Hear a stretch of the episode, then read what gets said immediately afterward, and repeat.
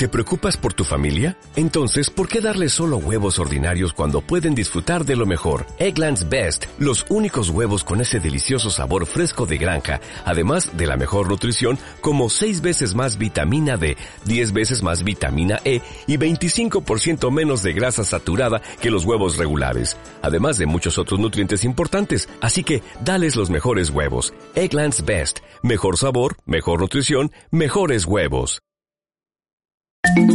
Ahora inicia Habla Galápagos, la revolución te saluda. El espacio ciudadano de rendición de cuentas que te informa sobre la gestión del gobierno nacional y de las autoridades locales en nuestra provincia. Escucha y conoce más sobre el desarrollo de nuestra localidad.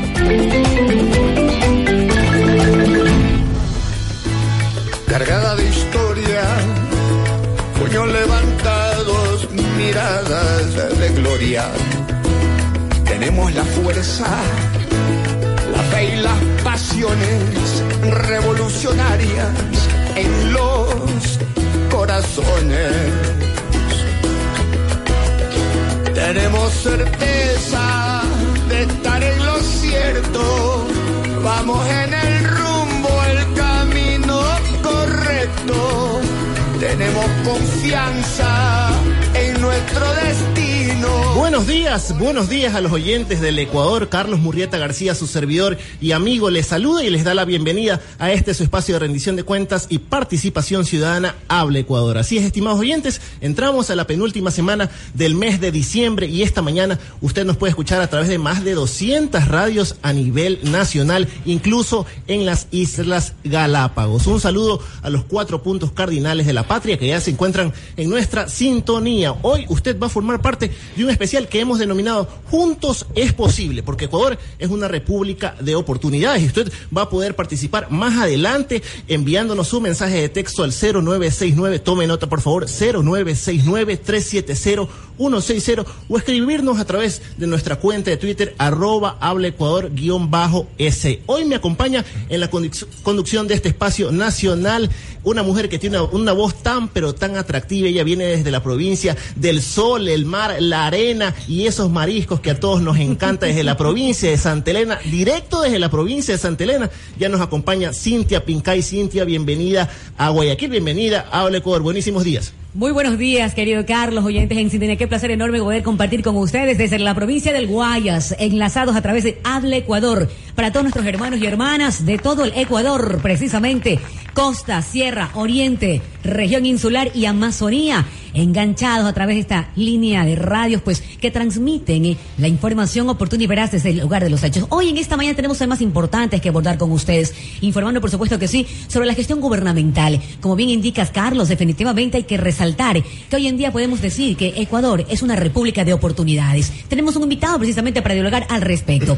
Estamos anunciando desde ya la presencia y compañía grata del ministro coordinador de la producción, eh, empleo y competitividad. Hablamos del doctor Vinicio Alvarado, con quien dialogaremos también, entre otros temas, sobre un tema que no puede faltar, Carlos. ¿Usted cree qué tema será?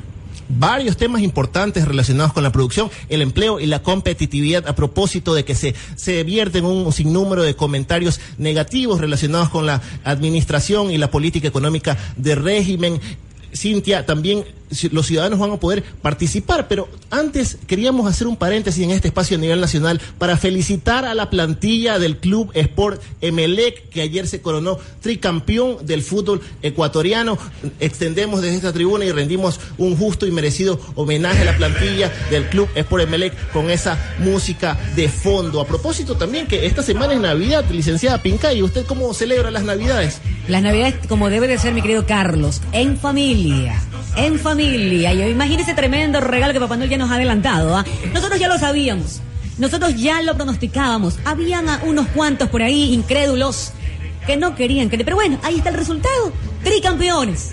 Una vez más, con humildad. ¿ah? Con mucha humildad, como nos caracteriza, por supuesto que sí, y con el cariño fraterno también nuestros hermanos barcelonistas que junto a nosotros ayer disfrutaron de este tricampeonato. Así es, transmitimos desde el piso 6 del edificio COFIN desde la ciudad de Guayaquil. Estamos a tan solo tres días para la noche buena. Si usted se sigue estresando porque es diciembre, lo invitamos desde esta tribuna a que no se estrese, a que no ande apurado. Disfrute esta semana, viva al máximo, recordemos y reflexionemos qué es lo que se conmemora esta fecha. No se conmemora ni el amigo secreto, ni la entrega de los regalos, ni el aguinaldo. Aguinaldo, hagamos un llamado para que estas jornadas se vivan en familia, recordando que siempre que siempre, estimados oyentes, ellos están en cada momento de nuestras vidas. Sin más que decir, al menos por ahora, los invitamos a mantenerse en nuestra sintonía. Así es, estimado oyente, si usted nos está escuchando este momento, está escuchando este momento, Habla Ecuador, no vaya a cambiar de emisora. Ya se encuentra con nosotros el doctor Vinicio Alvarado, ministro coordinador de la Producción, Empleo y Competitividad. Así arrancamos, Habla Ecuador. Continuación, en este programa, el editorial. Tenemos las islas, la selva y los mares, nutriendo la herencia. Compartimos en este momento el editorial tomado de la edición impresa del diario El Telégrafo del día sábado 19 de diciembre. Argentina es de a poco el espejo para entendernos. Una semana de gobierno de Mauricio Macri y la devaluación eh, acabó con el 50% del poder adquisitivo de los argentinos. Y la prensa privada y comercial de todo el continente calla. En una semana se nombra a dos jueces vía decreto, sin pasar por la evaluación de la legislatura. Y la prensa calla. Y todos los defensores y fanáticos del liberalismo ortodoxo miran hacia otro lado. En una semana ocurren dos manifestaciones multitudinarias. Una para defender la ley de medios y otra para rechazar la llamada Macri devaluación. eh, Y ninguna es titular de periódicos ni apertura de alguno de los noticieros de televisión de Ecuador. Si todo aquello hubiese ocurrido en Venezuela, Bolivia, Brasil o Ecuador, habríamos visto la hidalga conducta de los demócratas por excelencia, que escriben con financiamiento externo y anclados a la lógica del aparato mediático conservador del continente? Por supuesto que sí, con grandes titulares y una congoja agria. De paso, ¿cuánto despliegue tuvo la multitudinaria marcha de esta semana a favor de Dilma Rousseff? hablan de la polarización eh, y hasta de una confrontación innecesaria solo cuando les conviene. La polarización también surge por no colocar en la conciencia pública los hechos para que la ciudadanía sea la misma que saque sus propias conclusiones. Se trata de no ocultar y así se declaran defensores acérrimos de la transparencia absoluta. Basta con leer el ensayo del filósofo coreano alemán Eugene Chun Han, La sociedad de la transparencia, para entender por qué apelan a ese valor los liberales ortodoxos. Claro, la transparencia es decirnos que la derecha empezó su conquista en América Latina y que todo lo que ella trae es libertad y mercado. Y en consecuencia, con esos dos elementos, tendremos la felicidad absoluta y retomaremos el camino de la democracia plena. Pero no nos dicen por qué los beneficiados son nuevamente los grupos de poder y las élites económicas, empresariales y comerciales de, por ejemplo, Argentina, al trasladar los costos del ajuste a las capas medias y bajas. Lo de fondo es que ahora entendemos para qué sirven los liderazgos fuertes, honestos y patrióticos. No necesitan de marketing vacuo ni de la sonrisa falsa, mucho menos del melodrama ni del moralismo conventual. Los líderes de América Latina llegaron para cambiar la realidad y se enfrentaron cada día de su gestión con un poderoso aparato mediático y empresarial. Con todo eso lograron crear un framing, un encuadre de percepciones y una suma de estereotipos para interpretar de un solo modo la realidad. Y han trabajado con ello todo este tiempo, tal cual lo hicieron en los largos años de la llamada Guerra Fría. Argentina es el espejo donde ahora podemos vernos para saber lo que verdaderamente hay que hacer en los procesos de transformación de la región. Los macristas, al usar el eslogan Cambiemos, hicieron creer que mejorarían los procesos políticos progresistas, pero bastó una semana para saber qué sentido y significado tiene este verbo para ellos. El reto está en las fuerzas sociales y políticas de vanguardia para entender todo lo que ahora toca hacer. Esto fue el editorial.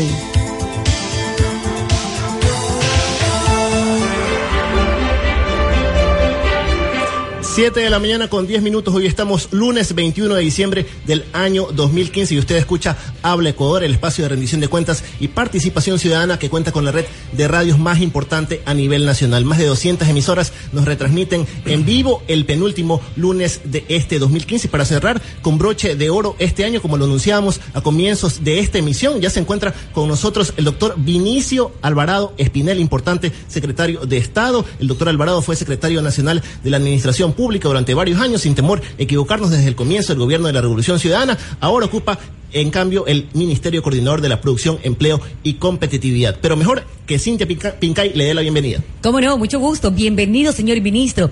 A propósito del ambiente futbolístico que, que invade no solo al Ecuador, sino a todo el país, en alguna ocasión usted puso como ejemplo a los jugadores de la selección de Ecuador. Y aquellos son unos gladiadores en este sentido, que casi siempre tienen deseos de dar más que pedir. Atravesamos momentos difíciles para la economía, no solo del Ecuador, sino a nivel mundial.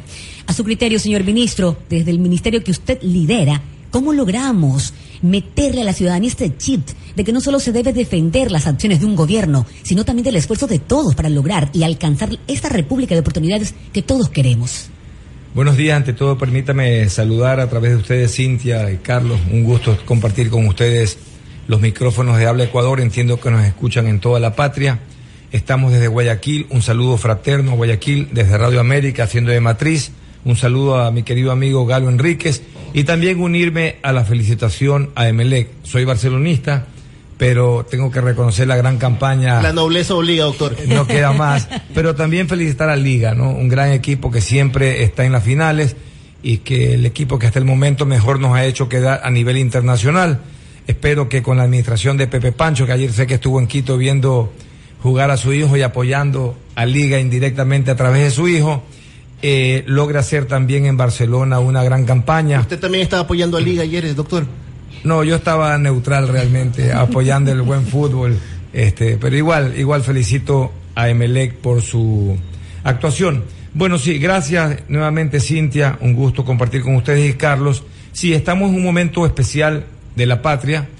Eh, si bien estructuralmente el gobierno de la Revolución Ciudadana puso las cosas en orden, logró ese elemento esencial que es el compromiso de los ciudadanos con su país, que es construir sociedad, que se reflejó, por ejemplo, en el aumento de las recaudaciones de los impuestos, aún tenemos una parcial dependencia del petróleo.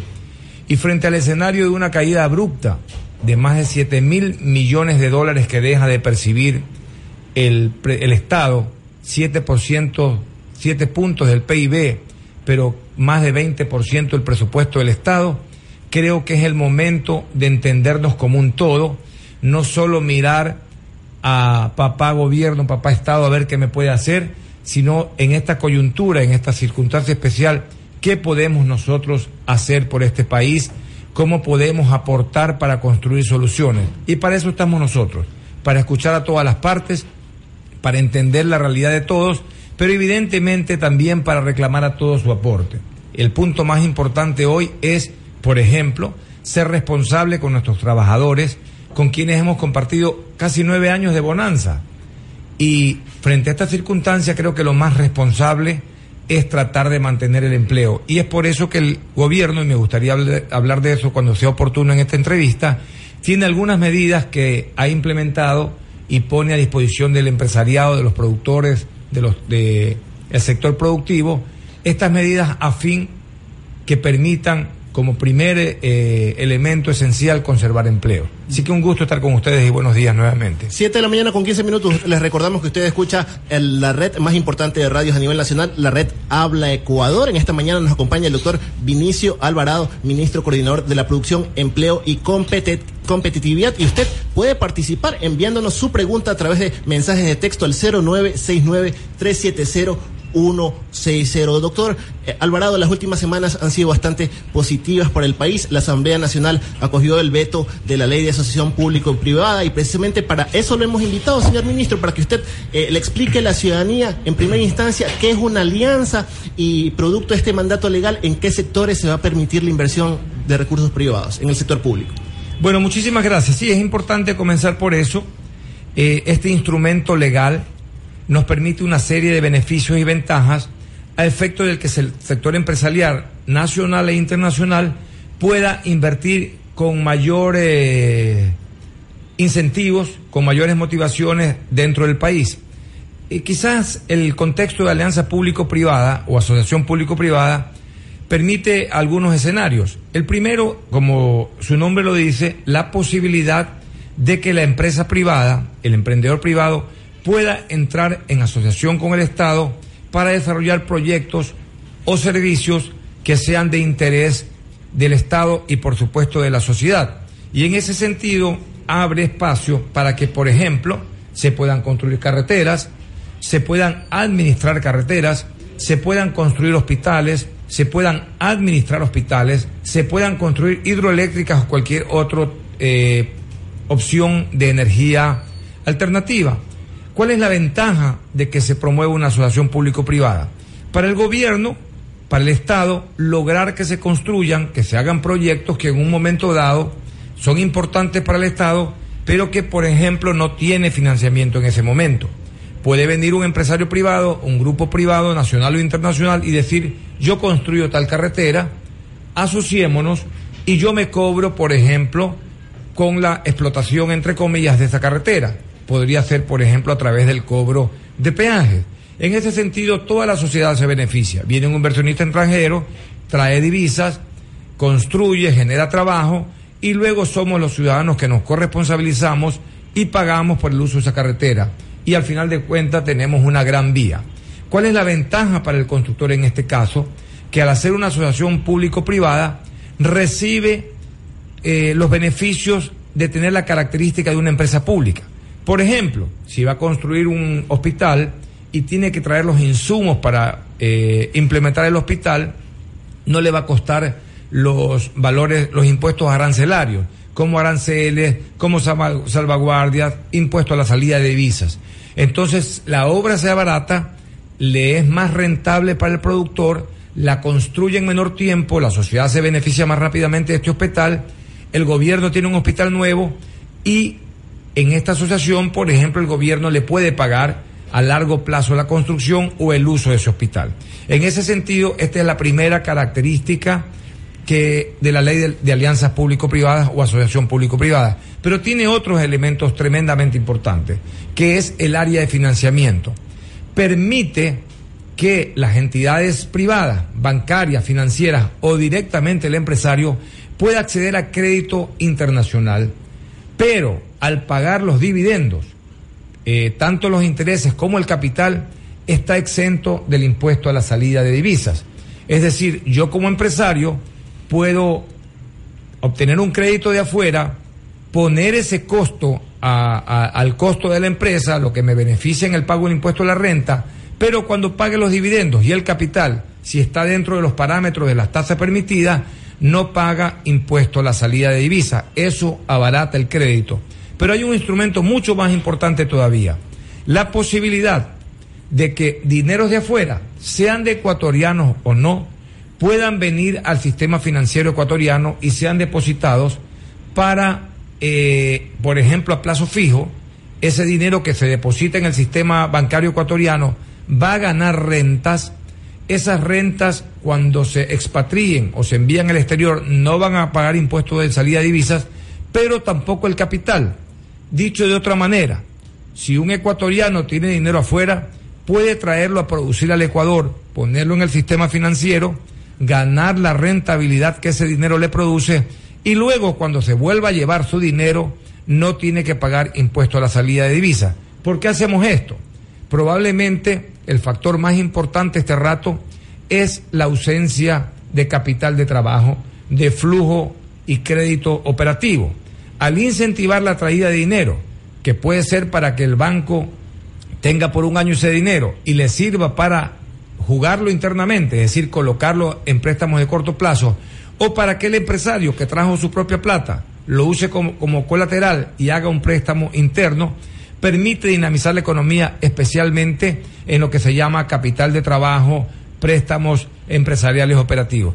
son los tres pilares esenciales que permite esta ley de asociaciones público-privadas que, insisto, invitamos a todos los empresarios, a todos los emprendedores, al sector productivo, a utilizarla lo antes posible. El sistema financiero ya debe empezar a traer dinero a través de este sistema y tiene la obligación también de coparticipar de manera más agresiva, de manera más dinámica, para colocar dinero en la economía y eso dinamiza el aparato productivo. En la página del, del, Ministerio de la Producción, www.producción.gov.es, está descrito con detalle este instrumento legal que, insisto, está hecho exclusivamente para dinamizar el aparato productivo. Dialogando oyentes en sintonía con el ministro coordinador de la Producción, Empleo y Competitividad, el doctor Vinicio Alvarado. Tras la aprobación de la ley Alianza Público-Privada se hablan de beneficios, como ya acaba de indicar, eh, para los empresarios. Se exonera el impuesto a la salida de divisas y se exonera el pago de impuesto a la renta. ¿Estas medidas abarcarán a todo el sector empresarial o solamente va dirigida a los empresarios que inviertan en el país cuyos recursos provengan del exterior? Precisamente para recalcar eh, la información, doctor. Eh, bueno, estaba leyendo unos detalles adicionales. Si me repite la pregunta, por favor. Le reitero, precisamente como indicábamos, tras la aprobación eh, de la ley Alianza Público-Privada, se hablan de beneficios, como usted ya recalcó, para los empresarios. Se exonera el impuesto a la salida de divisas y se exonera el pago del impuesto a la renta. ¿Estas medidas abarcarán a todo el sector empresarial o solamente va dirigida a los empresarios que inviertan en el país cuyos recursos provengan del exterior? No es para cualquier tipo de asociación público-privada, insisto, en proyectos que el Estado esté dispuesto o esté necesitando desarrollar. Para eso se, se va a crear el Comité de Alianza Público-Privada, habría un secretario técnico y, por ejemplo, mañana el Ministerio de Agricultura tiene una idea con un sector empresario. Esta idea, este preproyecto, anteproyecto, pasa al comité, el comité lo califica si es viable y de ser así lo acepta. Y como usted ha dicho, hay un beneficio adicional. En asociaciones público-privadas hay exoneración de impuesto a la renta hasta por 10 años. Y si es en sectores priorizados, si mal no recuerdo, puede llegar hasta 12 años. Así que realmente es una oportunidad. Yo lo he dicho, es un gran sacrificio fiscal porque esto significa menos renta para el Estado, pero anteponemos eh, la dinámica del sector productivo, la generación de empleo como principio esencial y es por eso que le estamos apostando a los beneficios de esta ley. 7 de la mañana con 23 minutos dialogamos con el doctor Vinicio Alvarado, ministro coordinador de la producción, empleo y competitividad. Ya nos llegan eh, preguntas ciudadanas a través de nuestro eh, contacto para la mensajería, el 0969-370-160. Doctor, nos pregunta Jorge Pacheco desde la capital de la República. Él nos dice, yo brindo servicio de mantenimiento, pero las empresas eh, públicas se demoran en pagar, pero el IES y el SRI nos impone una multa. ¿Qué podemos hacer si hablamos de estos momentos difíciles? Consultan desde la capital. Bueno, decirle que tiene eh, toda la razón. Precisamente la semana pasada nos hemos reunido el sector productivo, el sector de política económica con el propio presidente de la República para analizar estas medidas de contingencia, particularmente para aquellos acreedores del Estado a quienes por las circunstancias que todos conocemos nos hemos atrasado en el pago, pago que se está solucionando de manera muy ágil. El presidente y el sector este, de Política Económica, especialmente el Ministerio de Finanzas, dijo que los próximos días de enero ojalá nos podamos poner al día. Pero mientras tanto, en efecto, y, quien nos llama tiene toda la razón, se han tomado ya medidas para permitir el cumplimiento de las obligaciones tanto con el SRI como con el IES de manera considerada, de manera adecuada. El SRI eh, directamente se comunicará con todos aquellos a quienes el Estado aún le tiene facturas pendientes para encontrar acuerdos y medidas que permitan, obviamente, no golpear más a quien no ha recibido un pago del Estado.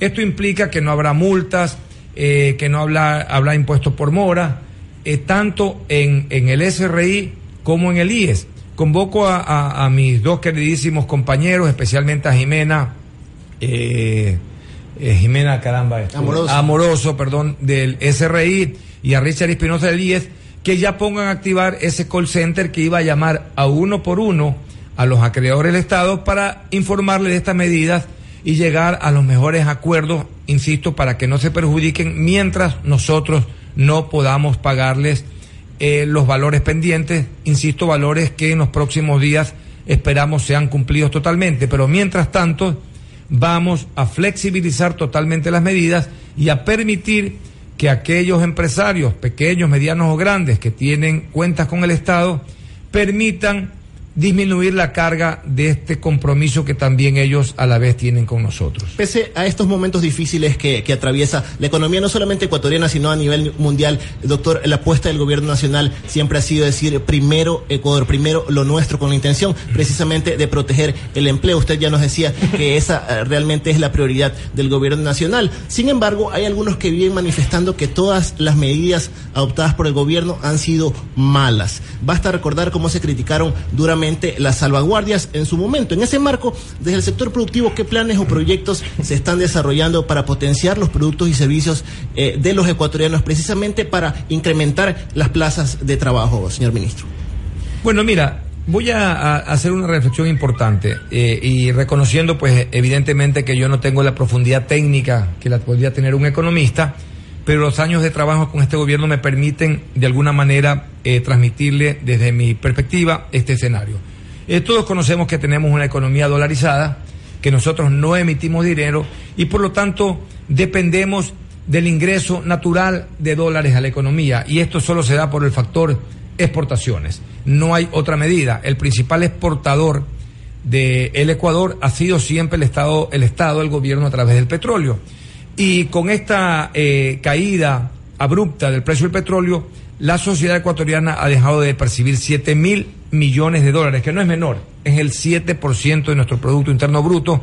E insisto, para el gobierno nacional ha sido 20% más o menos de su presupuesto, y sin embargo, vale rescatar entre paréntesis que hemos hecho grandes esfuerzos y hemos dado ejemplo eh, de, responsabilidad, de creatividad, porque hasta el momento, por esta causa, no se ha perdido un solo puesto en el gobierno. Muchos dirán, bueno, ¿eso qué importa? Por supuesto que importa. Primero porque son seres humanos. Segundo porque muchos de ellos son grandes trabajadores responsables que sirven a la sociedad. Y tercero porque mantener empleo en el sector público también es mantener la dinámica del mercado, porque son gente que recibe su sueldo, que puede ir al, supermercado a comprar, que puede ir a la tienda a comprar, que puede ir a un almacén a comprar y evidentemente todos nos beneficiamos. Pero volviendo al, escenario, le decía que la situación macroeconómica de la baja de ingresos de, dólares por la caída del precio del petróleo nos obliga a controlar la balanza comercial porque definitivamente si, si dejamos de exportar y seguimos importando con la cantidad que importamos, ponemos en riesgo el equilibrio macroeconómico. Pero ahí está el punto esencial. Todos dicen defendamos la dolarización. Y en una reunión en días pasados que tuve con el sector empresarial le dije, sí, nosotros también estamos de acuerdo, pero pónganse de acuerdo ustedes. Ustedes dicen defendamos la dolarización, pero mis importaciones no me las toques.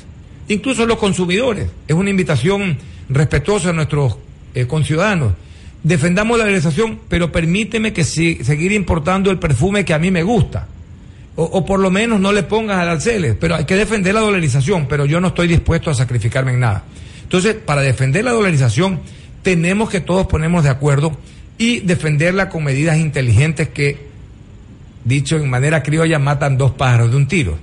Las salvaguardas restringen las importaciones, generan recursos que permiten ser trasladados al sector exportador a través del drawback, pero también permiten que se dinamice el sector interno, el aparato productivo interno. Solo como una referencia, y, no voy a nombrar la marca, una gran cadena de supermercados, hasta el año pasado dependía en el 26% de productos importados para llenar sus perchas. Hoy solo depende del 6%. Eso significa que el 20% de productos de sus perchas ya son hechos, fabricados en el Ecuador. Y yo creo que eso debe ser motivo de alegría, motivo de orgullo. Evidentemente, en algún momento, algún gustito particular, eh, tenemos que sacrificarnos porque no vamos a encontrar el detalle del producto importado que estábamos acostumbrados, pero estoy seguro que con esa apuesta de los ciudadanos, con esa posición nuestra, de permitirle al producto ecuatoriano que surja, ser un poquito generosos porque también tienen que aprender, tienen que experimentar y seremos nosotros los que con nuestro consumo, con nuestra paciencia y nuestra generosidad permitamos que el producto ecuatoriano no sea bueno, sea extraordinariamente bueno, pero tenemos que confiar y apostarle a ello. Esa es una invitación que hago también a los ciudadanos que se sumen a esta política que no es para molestarlos, es para tener una sociedad más estable y cumplir ese objetivo que creo que todos lo piden, defender la dolarización, pero tenemos que poner de nuestra parte. Siete con treinta minutos, siete de la mañana ya con treinta minutos, oyentes en sintonía. Señor ministro, a propósito de los pequeños y medianos empresarios, una de las carteras de Estado cuyo trabajo es observado por el Ministerio Coordinador de la Producción es el Ministerio de Industrias y Productividad, el MIPRO. el ministerio precisamente, estos llevan a cabo varias, eh, varios programas para respaldar a los pequeños y medianos empresarios y para muestra pues de esto, de esta actividad, de este trabajo que se efectúa en el país, escuchemos el testimonio de una productora apícola. Ella es Fanny Caiza. Atención. Mi nombre es Fanny Caiza, soy una persona que trabaja con abejas, soy productora apícola, estoy en la zona de progreso. Cuando se van a la playa, kilómetro 76, en la plaza gastronómica, en el bloque 4, local 1, encontramos nosotros para vender todos los productos que nosotros tenemos que producen las abejas, como son la miel, el polen, el propóleo, la jalea real. El MIPRO es uno de los ministerios que se ha preocupado porque nosotros, los productores de fincas, estemos, eh, que, que siempre hemos estado ahí. Yo tengo 35 años trabajando en esto, pero sin embargo mucha gente no conocía de mi actividad. Ahora ya el MIPRO nos sacó a la luz y nosotros estamos participando en estos tipos de eventos para que la gente también, no solamente nosotros somos los favorecidos, sino también la gente, porque nos compra a nosotros que somos los, productores. Yo tenía eh, en mis principios jugando un poco con la parte de, presentación de productos y, y, todo eso, pero faltaba la magia de las personas que en realidad saben de esto. Aquí en el MIPRO hay una, una área en la que nos ha capacitado mucho en lo que es la presentación de los productos. Tenemos etiquetas de muy buena calidad, se ven muy bonitas, colores, y eso es lo que a la gente le atrae mucho, porque la presentación es la parte muy importante para todas estas actividades, y eso es lo que ha hecho que nosotros aparezcamos y aparezcamos con presencia. Y una vez que nos presentan a los clientes, los clientes ven nuestros productos y saben que están hablando de, de calidad, de producto natural, 100%, eso es lo que en realidad hace que el cliente se quede también con nosotros. 7 con 33 minutos, 7 de la mañana ya 33 minutos. Saludamos a don Víctor Reyes de Villamil Playas, escuchando Habla Ecuador. Muchísimas gracias, saludos cordiales a toda su linda familia. Usted escucha Habla Ecuador en el marco de este especial que lo hemos denominado Juntos es posible, porque Ecuador es una república de oportunidades. Nos acompaña el doctor Vinicio Alvarado, ministro coordinador de la Producción, Empleo y Competitividad. Antes de continuar con este importante diálogo, también tenemos el testimonio de Alexandra Ordeñana. Ella participó del evento Conexión Emprendedores que se desarrolló a comienzos del mes de noviembre en Guayaquil. Ella destaca también los nexos que ha creado este ministerio para que sus productos sean comercializados en las grandes cadenas de supermercados en el país. Escuchemos.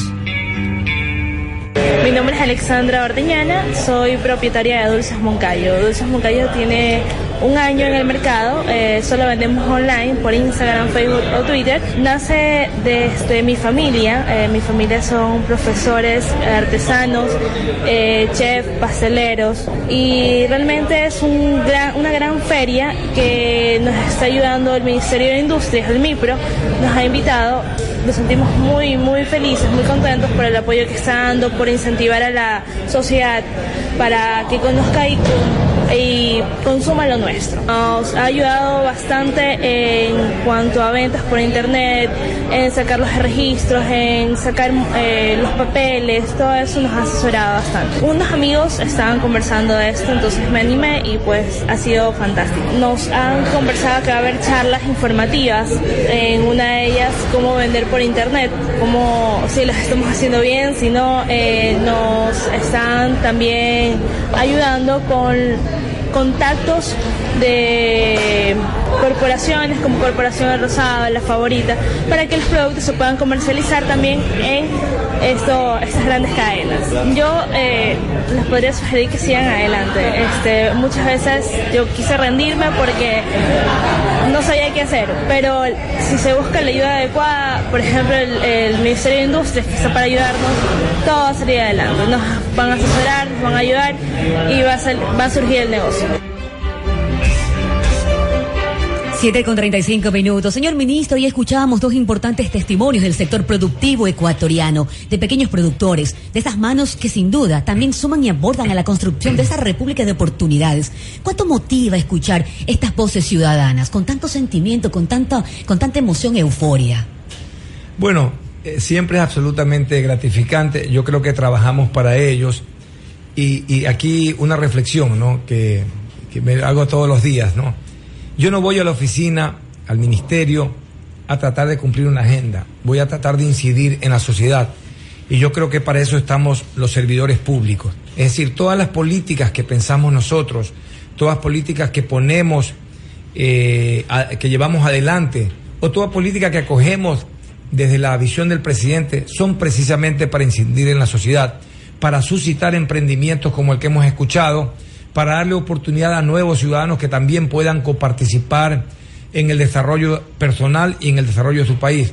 Así que insisto, poniendo el ejemplo de, de, aquella, de aquella gran cadena de supermercados que pasó del 26% de depender de productos importados al solo 6%, en ese 20% está precisamente emprendedores como ella, eh, nuevos emprendedores que están generando alternativas de productos y, y, digo con mucho gusto, casi ya no tengo tiempo para ir al supermercado, pero a veces en el aeropuerto me topo con, con nuevos productos que se ofertan, cuyo imagen, cuyo look, cuya presentación, pero también la calidad de contenido realmente son extraordinarios en frutos secos, en nuevas galletas, en nuevas este, productos para eh, sazonar la comida, había una emergencia increíble de desarrollo de nuevas líneas de productos y de nuevos productos. Claro, eso es lo que estamos llenando del mercado interno, pero la gran apuesta que ustedes conocen de este gobierno y que esa visión extraordinaria de un presidente como el que tenemos ha dicho de dar ese gran salto es ya producir conocimiento.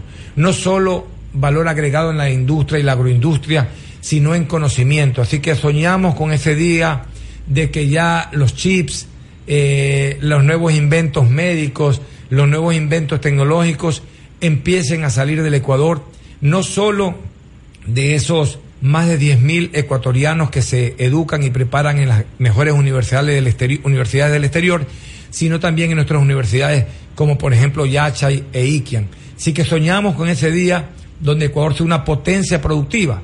Yo le decía que cuando estuve un corto periodo en turismo, reflexionábamos que tenemos esos maravillosos nevados que nos dio la naturaleza, esa selva virgen extraordinaria, esas playas únicas, ese Galápagos irrepetible, que tenemos todo para ser potencia turística. Pero hoy también tenemos esas extraordinarias vías, tenemos puentes, puertos, aeropuertos, energía limpia, suficiente, universidades de gran nivel, así que también tenemos todo para ser una potencia productiva tenemos que creer en nosotros, tenemos que tener fe en nosotros, pero también tenemos que tener la disposición para hacer la apuesta en nuestro país. No siempre tenemos que ganar, también es momento de apretarnos un poquito, aprovechar nuestras infraestructuras y salir adelante. Insisto, aquí entiendo que hay empresas que ganaron 100 millones, por ejemplo, en los últimos años y ahora van a ganar 90 no, no estamos en crisis. Van a ganar un poquito menos, pero es ahí donde se ve de qué estamos hechos. Ahí es donde se ve que estamos dispuestos a trabajar por la permanencia, el mantenimiento y el futuro de nuestro país. Siete de la mañana con 39 minutos dialogamos con el doctor Vinicio Alvarado, ministro coordinador de la producción, empleo y competitividad. Agradecemos a los oyentes en sintonía que nos escriben desde diferentes partes del país, desde la provincia de Pastaza, Zamora, eh, nos escriben desde la provincia de Imbabura. Doctor Alvarado, en el marco de, la aprobación de esta alianza público-privada, eh, nos salta una pregunta. ¿Cuán necesaria es entonces eh, la inversión extranjera? Hablamos de importantes eh, convenios que se han firmado en las últimas semanas en beneficio del país. una alianza con una petrolera francesa, también la firma de, otros convenios. ¿Cuán necesaria es la inversión extranjera? Y tal vez en alguna ocasión el presidente decía que nosotros como ecuatorianos teníamos que valorar y un poco reflexionar respecto a qué inversión es la que necesita realmente el país. Bueno, ahorita en este momento es tremendamente importante. Hay una ausencia de liquidez, hay 7 mil millones menos en la economía y cualquier dinero que ingrese va a ser importante porque va a permitir acceder a ese bien productivo que permite, insisto, hacer nuevas inversiones, contratar personal, comprar mercadería, comprar insumos para producir, es tremendamente importante. En el largo plazo, por supuesto, siempre es importante visualizar qué tipo de inversión extranjera es la más deseable. Por ejemplo, en el sector petrolero, en el sector minería, siempre va a ser importante. Viene una gran cantidad de dinero, explota un recurso que está bajo tierra, lo extrae, lo exporta y siempre va a dejar divisas. pero en otras áreas siempre hay que analizarlo en el tiempo. Insisto, no se trata de no eh, valorar la inversión extranjera, porque siempre hay un esfuerzo de por medio, siempre hay un riesgo de por medio, siempre hay la generación de trabajo de por medio y eso va a ser virtuoso. Pero también hay que analizar y empujar las inversiones que realmente queremos. Voy a ponerle un ejemplo muy sencillo. Mañana viene una gran cadena de supermercados internacional, eh, invierte recursos, construye 10 supermercados, hace una inversión de 100 millones, por ponerle un ejemplo, pero no aumentó el consumo, no aumentó la riqueza. Va a seguir vendiendo productos que otro supermercado lo vendía y por lo tanto lo que va a hacer es repartirse el consumo. Pero puede ser que esta eh, gran empresa internacional de supermercados también esté atada a marcas internacionales y por lo tanto tenga que importar productos internacionales para llenar sus perchas. Tampoco es tan positivo porque implica que va a tener que salir divisas para importar productos internacionales pero digamos que esta empresa se gane 10 millones de dólares al año como renta. A los 10 años habrá recuperado sus 10 millones y a partir del año 11 va a sacarle 10 millones anuales a la economía ecuatoriana. Insisto, no es que estamos satanizando esa inversión, pero tenemos que ser muy reflexivos y profundos en el análisis. En el, en el análisis. Los 100 millones que llegaron sí generaron trabajo, construcción, mano de obra, pero también empezaron a competir en el mercado interno. Pero luego también empezaron a sacar divisas, luego de un tiempo. Entonces, eh, eh, hay, que, hay que ver el justo equilibrio, cuál es la inversión más deseable. La inversión que genere nuevas, eh, nuevos productos, genere innovación, pero particularmente que se enfoque a la exportación, siempre va a ser más interesante. Que vengan empresas a invertir en agroindustria, que ya no solo exportemos mango, sino puré de mango dulce de mango, ya no solo exportemos cacao, sino que importemos chocolate, importemos chocolate ya no solo eh, con una pequeña participación en el mundo, sino con grandes participaciones en el mundo. Esas son, por ejemplo, las inversiones mucho más deseables. Siete de la mañana con 43 minutos. Algo, una repregunta eh, sobre lo que usted nos acaba de mencionar. Doctor, eh, al hablar de ausencia de liquidez, ¿estamos hablando de una recesión económica que vive el país o no necesariamente es lo mismo? No, en el término económico habría que analizar la descripción exacta, lo que dicen los libros de texto, pero técnicamente no, en la vida real no. Por supuesto hay una disminución en el consumo porque esto ha sido una cadena. Si yo como principal eh, contratante del Ecuador como Estado tengo 7 mil millones menos, es evidente que voy a contratar menos. Al contratar menos, el contratista va a tener menos liquidez para a su vez contratar otra obra, etcétera, y es una cadena. Y en ese sentido, eh, lamentablemente el factor psicológico también funcionó porque los bancos empezaron a restringir el crédito. Un empresario que antes pedía un crédito de liquidez eh, ya ve que no se lo dan y empieza todo el aparato productivo a bajar su dinamismo. Yo creo que la economía tiene que acomodarse un poco, aceptar esa ausencia temporal de recursos, pero rápidamente aprovechar las oportunidades del mercado internacional entendiendo que también muchísimos mercados del mundo están disminuidos en sus importaciones y evidentemente es un círculo que golpea a todos. Pero esta, por ejemplo, oportunidad que nos, nos da la ley de alianzas público-privadas permite que empresarios ecuatorianos busquen en el mundo contrapartes que puedan venir a invertir al Ecuador. Hace pocos días recibimos la, visita de un importante grupo catarí que solo en su factura en su producción, en su venta, tiene 14 mil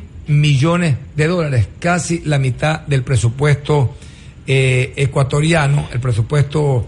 Entonces, eh, si, si, si todos los ecuatorianos miran un poco a su contraparte, a sus proveedores internacionales y atraen la inversión extranjera, creo que muy rápidamente se va a dinamizar nuevamente la economía ecuatoriana. Y esperamos de todas maneras todos los ecuatorianos que se recupere el precio del petróleo porque es un factor importante. Somos un país exportador de petróleo y todavía eh, participa en una parte importantísima del presupuesto general del Estado. Doctor Alvarado, tras la aprobación de la ley de alianza público-privada, ¿tienen tal vez ustedes cifras estimadas de la inversión que aspiran recibir como Estado ecuatoriano?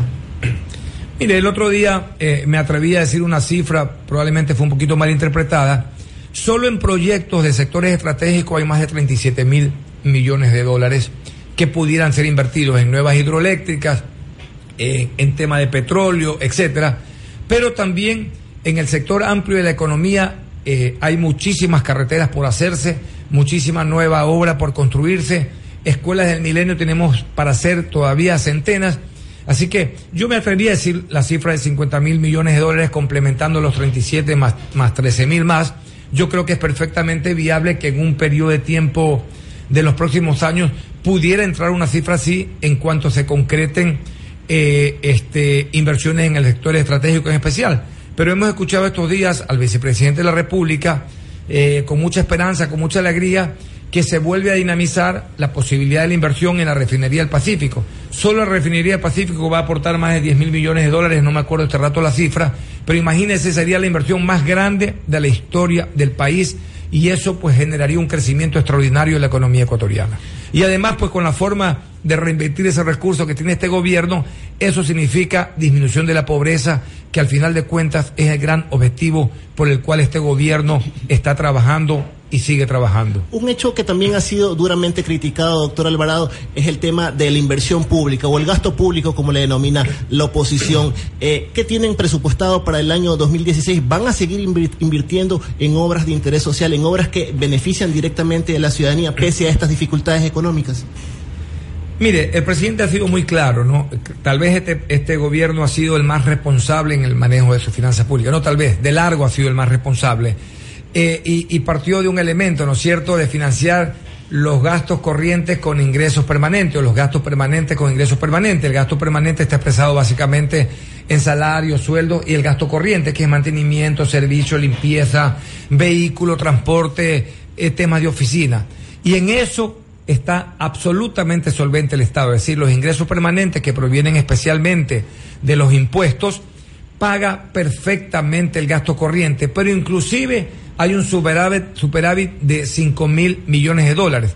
Como todo visionario, inteligente y capaz quiere seguir creciendo y el presidente aceleró ese crecimiento a hacer grandes inversiones en hidroeléctricas, que como usted sabe, una hidroeléctrica no solo este, es que genera energía limpia y constante y nos da soberanía energética, sino que le ahorra millones de dólares al país en no importación de combustible, especialmente de diésel. Entonces son eh, eh, inversiones virtuosas que generan desarrollo y generan ahorro.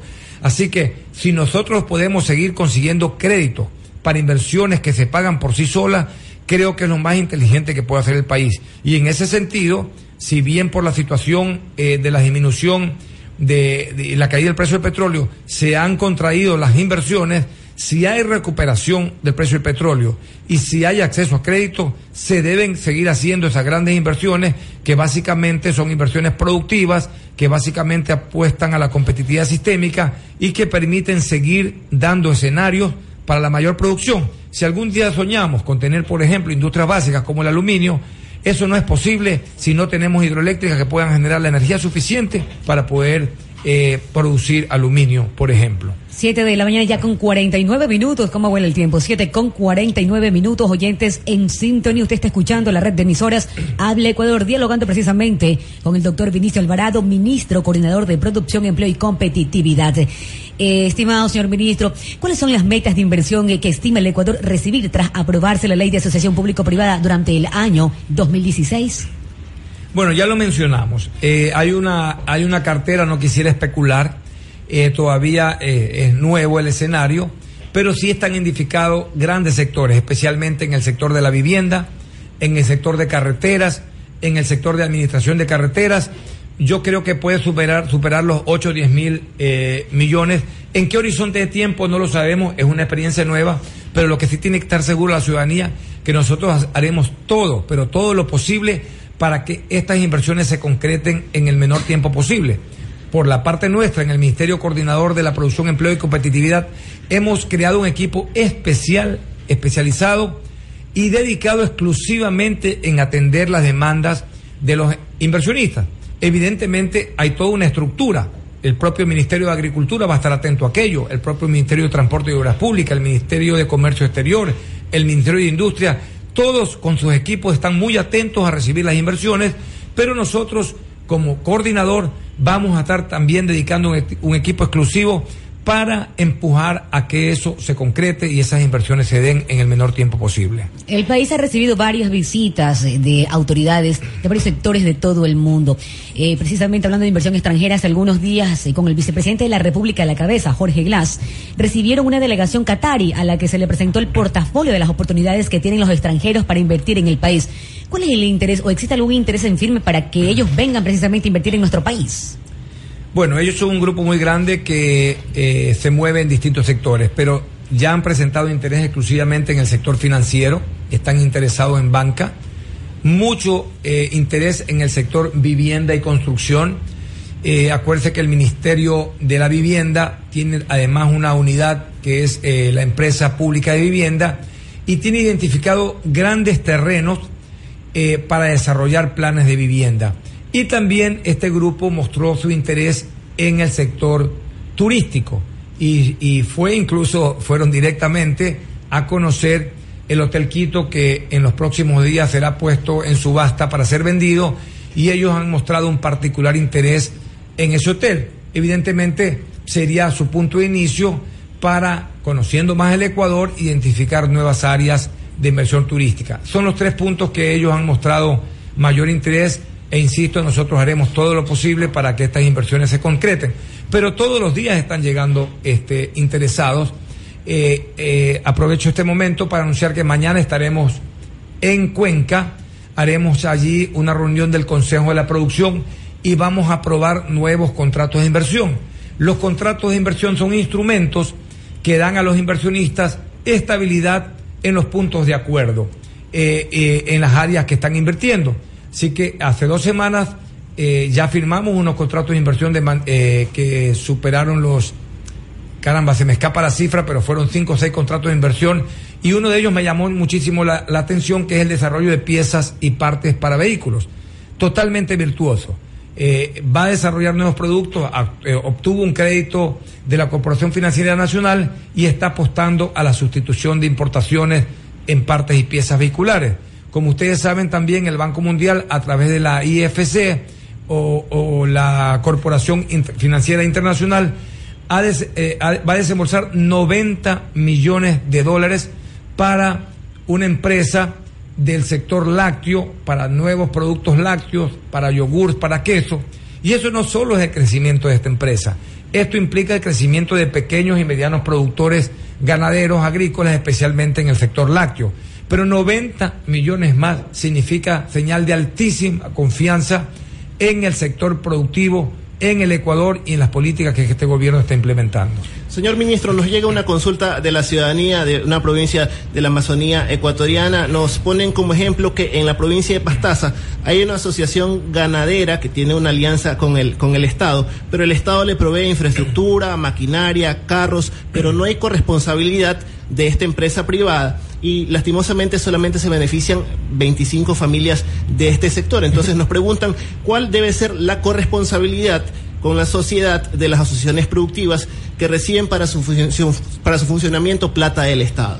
Bueno, no conozco este caso específico, de todas maneras quiero dejar abierto aquí mi correo vinizeta@hotmail.com v i n i z e t a arroba hotmail.com y si me recuerda el mail que es ideas productivas eh, ya mismo le puedo decir para que nos escriban directamente tanto para darnos ideas, también para eh, cuestionamientos o dudas que tuvieran. Así que no conozco el caso, pero en el concepto, por supuesto, toda apuesta que hace el sector público en el sector privado es para beneficio del grupo que, se- que, que está pidiéndolo, pero que esto derrame en el, en el, en el amplio sector de la sociedad. Sacar de la pobreza eh, una familia ya es bueno para la sociedad. Sacar de la pobreza una comunidad es muy bueno para la sociedad. Reconvertirlos en actores productivos es bueno para todos. Así que tendríamos que ver eh, con qué responsabilidad está manejando este recurso que está haciendo el Estado y sobre eso podría responderle, pero en principio es obvio que debe tener toda la corresponsabilidad posible el sector privado, especialmente cumpliendo con su comunidad y cumpliendo con los fines para cual se les ha dado esos recursos. Señor ministro, asimismo tal vez existe mucha desinformación respecto a los términos eh, técnicos y económicos que se deben manejar eh, producto de los momentos difíciles que vive eh, la economía ecuatoriana. El otro día se registraban varios despidos en una ensambladora de vehículos en la capital de la República y varios medios de comunicación salieron a decir que esto era producto de la restricción de ciertas importaciones. Usted se reunió con los directivos de esta empresa. ¿Cuál es la realidad de este caso? Bueno, primero no podemos desconocer que, que en efecto, pues, eh, eh, el aparato productivo, empresarial, comercial está disminuido en algún porcentaje. Eso es obvio. Negarlo no tendría sentido. Pero no es el caso de esta empresa. Esta empresa era ensambladora de la marca Mazda, pero por una definición internacional, Mazda va a dejar de producir ese modelo de vehículo que esta ensambladora eh, producía o ensamblaba en su planta. Inmediatamente, con esa dinámica que yo admiro de los empresarios, buscaron nuevas posibilidades y están muy próximos a comenzar a ensamblar una nueva marca de vehículos japoneses. Entonces están adaptando su, su maquinaria, su estructura, eh, cadena de producción a efecto de producir aquello.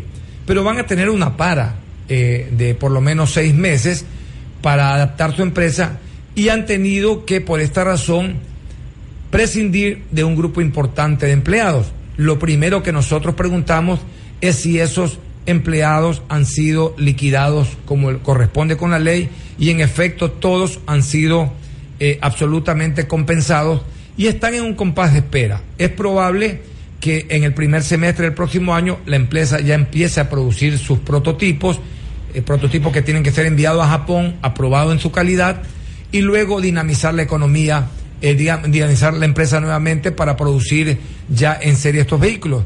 Y entonces me han dicho que es muy probable que tengan que contratar el 70 o 80% de esa mano de obra que ya estaba calificada. Pero además otra buena noticia, es probable que empiecen a ensamblar otra marca eh, de vehículo europeo que se ensamblaba en Colombia. Y esa planta ensambladora va a pasar a Ecuador y entonces van vamos a producir vehículos para exportar a Colombia. Ya no lo van a hacer allá, lo vamos a exportar y a través de Colombia a otros mercados como Chile. Entonces, si analizamos bien esta, este bache que ha tenido esta empresa, presenta un futuro promisorio que va a ser mejor que las condiciones que estaban antes. Lamentamos, sí, por aquellos empleados que se quedan temporalmente sin trabajo, pero que han sido debidamente compensados. Ojalá ellos puedan encontrar un medio de trabajo mientras tanto, pero eh, eh, eh, insisto, si ellos son contratados, pues le ha salido, ha sido no perjudicial, sino beneficioso, por lo que fueron liquidados, tuvieron una importante compensación y pronto van a seguir trabajando, así que van a tener un doble beneficio. Eso es lo que aspiramos y esperamos. La gran ventaja de contar con este espacio de rendición de cuentas que permite a través de las autoridades de gobierno informar a cada uno de los oyentes en sintonía. Finalmente, señor ministro, es importante en todo caso también indicar a los oyentes en sintonía cómo logramos derrotar estos conceptos que nos ponen en orillas distintas. Y me refiero precisamente a que mientras unos tienen el debate personal de qué corbata ponerse cada mañana, hay otras personas que por su lado se preocupan cómo parar la olla todos los días para alimentar a la familia. Desde el sector productivo, empresarial, ¿cómo se cambia esta lógica perversa de cada cual jala para su molino, como quien dice, jala agua para su molino? Mire, algún rato reflexionaba sobre las ideologías políticas, sobre el capitalismo, el neoliberalismo, la extrema derecha y el socialismo. Y yo quería llegar a una síntesis más humana y menos política. Normalmente quien está en buena condición dice soy de derecha, soy capitalista, soy de libre mercado, la libre competencia. Por supuesto que piensa así porque está mejor dotado. Quien tiene, quien ha comido bien, quien ha estudiado, quien se siente preparado, quien tiene la autoestima alta, se siente ganador y sale a la calle a triunfar y dice yo quiero competir y yo voy a salir ganador, no me interesa que me estén dando nada. Por supuesto. Pero también al otro lado hay un joven que probablemente vive solo con su madre, su madre no tiene trabajo, no alcanza a ir a la escuela, su autoestima está baja, come muy poco, no podemos poner a competirlos a los dos y tenemos que tener una sociedad menos egoísta. El capitalismo, la derecha, el neoliberalismo representa ese egoísmo del ganador, del de la libre competencia porque se siente más fuerte. tenemos que ser más solidarios. El socialismo representa aquello, igualdad de oportunidades para todos, por lo menos a lo básico, educación de calidad, salud, acceso a los bienes productivos, un trabajo, acceso a capital de trabajo. Una persona preparada, una persona que se siente segura es más libre. Esa es la verdadera libertad que perseguimos. Seres humanos capaces, soberanos, que no tengan que depender o mendigar una oportunidad porque se sienten menos. Y de ahí ese dilema que usted bien ha traído y que lo he dicho muchas veces. Mientras subsiste en la sociedad este dilema de que el uno se preocupa cuál es la corbata que mejor le queda para ese día, haya todavía un ciudadano que se preocupe si para o no la olla ese día. Eso es lo que tenemos que vencer, una sociedad más igualitaria, más equitativa, con acceso a oportunidades a todos. Terminando con una reflexión que dice el presidente, la demasiada igualdad destruye la iniciativa, pero la demasiada diferencia, diferencia destruye la sociedad. Muchas gracias. Era el doctor Vinicio Alvarado, ministro coordinador de la producción, empleo y competitividad. Él, sin duda alguna, nos trajo, Cintia, buenísimas noticias para el país. Tras la aprobación de la ley de asociación público-privada, se espera, eh, el Estado espera recibir inversión extranjera por cerca de 50 mil millones de dólares. Que tenga, aspira, y espera también, esperamos todos los ecuatorianos. Sin duda, buenas noticias para el país, Cintia. Nos tenemos que ir. Nos tenemos que ir agradeciendo, como siempre, por eh, acompañarnos cada semana y permitirnos acompañarles a ustedes a través de la red de emisoras Hable Ecuador. Si Dios permite, será hasta la próxima semana. Excelente inicio de semana, excelente lunes y que tengan un buen vivir. Hasta la próxima semana. Feliz Navidad. Gracias por escuchar. Habla Galápagos, la revolución te saluda. El espacio ciudadano de rendición de cuentas que te informa sobre la gestión del gobierno nacional y de nuestras autoridades locales. Hasta el próximo lunes. Hemos formado parte de un espacio de carácter informativo de interés público.